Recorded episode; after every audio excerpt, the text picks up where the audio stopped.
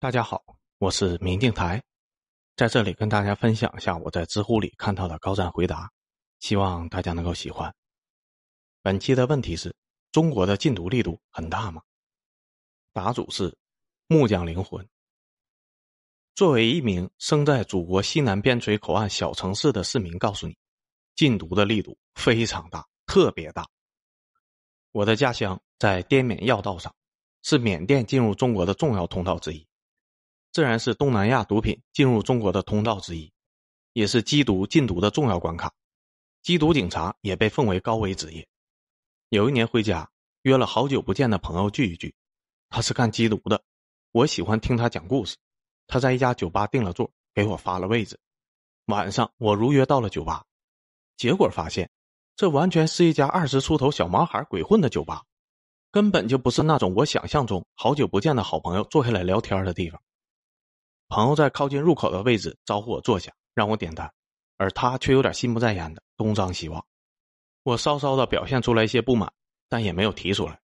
不一会儿，三个背着登山包的男生走了进来，因为穿着户外运动服和其他客人完全不搭，不像是来酒吧喝酒的，径直上了二楼的阁楼。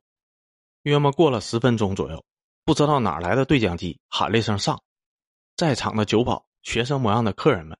服务员一起往楼上冲，我的朋友也扔下酒杯冲了上去。我他妈一脸的懵逼，想着是不是我也该往上冲啊？转头一想，我冲上去干毛线呢？留在一楼的其他客人互相懵逼的干瞪着眼。过了一会儿，朋友押着那三个男人下楼了，送上车以后，得意洋洋的回来跟我说，抓了三个贩毒的，包里面全是毒品。我问他，合计今天酒吧里一屋子人都是演员呗？你们出任务还他妈答应我喝酒？他说：“我突然在这个节骨眼上约他喝酒，生怕我是贩毒的线人，不能露馅只能答应了。”我呆住了。好家伙呀，好家伙，你大爷的！我心情很复杂，一方面尊敬他是一位优秀的缉毒警察，另一方面我很想打人。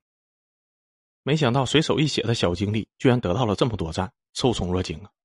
看了一些评论，和大家讨论一个问题：这种情况。线人保全自己的唯一方式，是不是就该卖掉运毒的小喽啰，装作什么都不知道去赴约呢？我靠，细思极恐啊！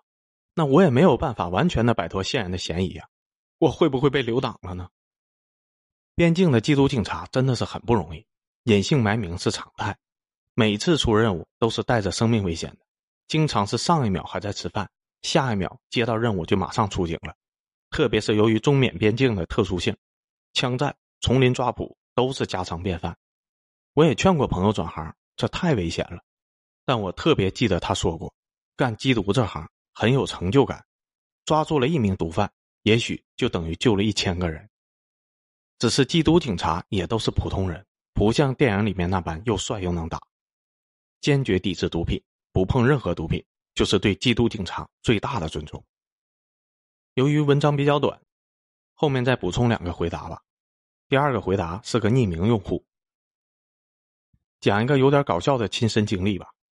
部分的消息是在行动组里面的亲戚事后说的，结合部分后期公开的地方新闻，可能存在记忆差异或者亲戚的添油加醋，请自行分析吧。以前我们学校有个花池，贼大，绕着跑一圈大概两百米的那种。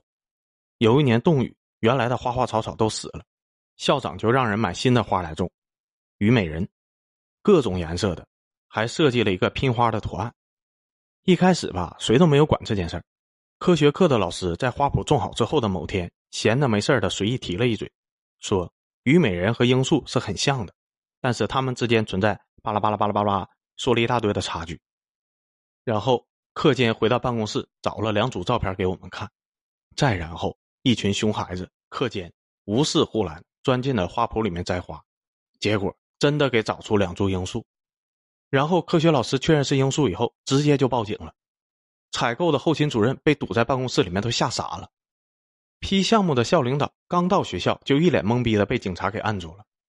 最后在花圃里面总共找出了二加二颗罂粟，熊孩子的两颗加上警察找到了两颗，苗圃那边更是直接被武警加特警一起包了饺子，搜出来一包大概一公斤重的罂粟种子。苗圃里面还零散的有三十株左右的罂粟花，苗圃的老板傻了，我他妈是正规渠道进的货呀，进货单还在这呢。而且我要是真的种罂粟，也不会这么乱种啊，乱种也就算了，我他妈也不敢叫重点工人来挖苗啊。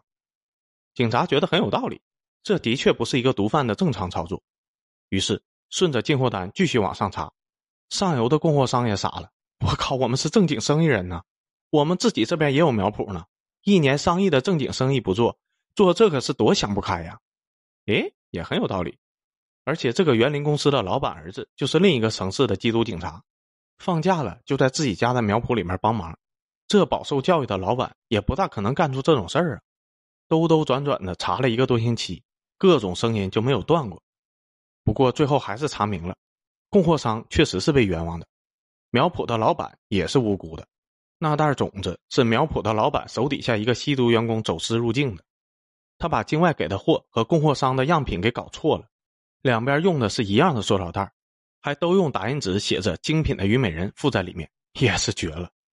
于是，在山沟沟里面苦哈哈的种出一堆特别漂亮的虞美人的暴躁老大，一个电话打过来，小弟还没有来得及提示有警察在旁边呢，暴躁的老大自己在电话里面骂骂咧咧的就全都交代了。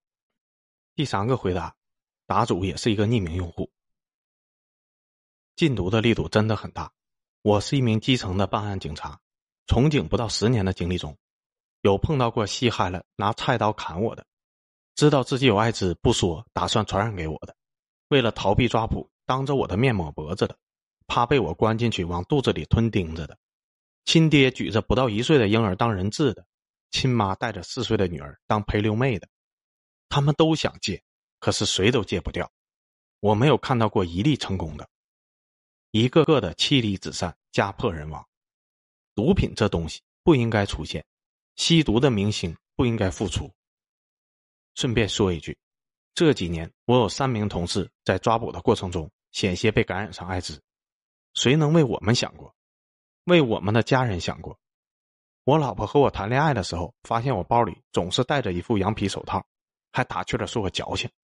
他不知道为什么我从来没有正面回答过他，我怕他担心这些阴暗的东西。还是让我自己承担吧。现在出任务，一旦锁定目标，先放倒再说。不出棍，因为出棍速度慢。正蹬或者过肩摔，首先要确保自己的安全，其他的都不重要。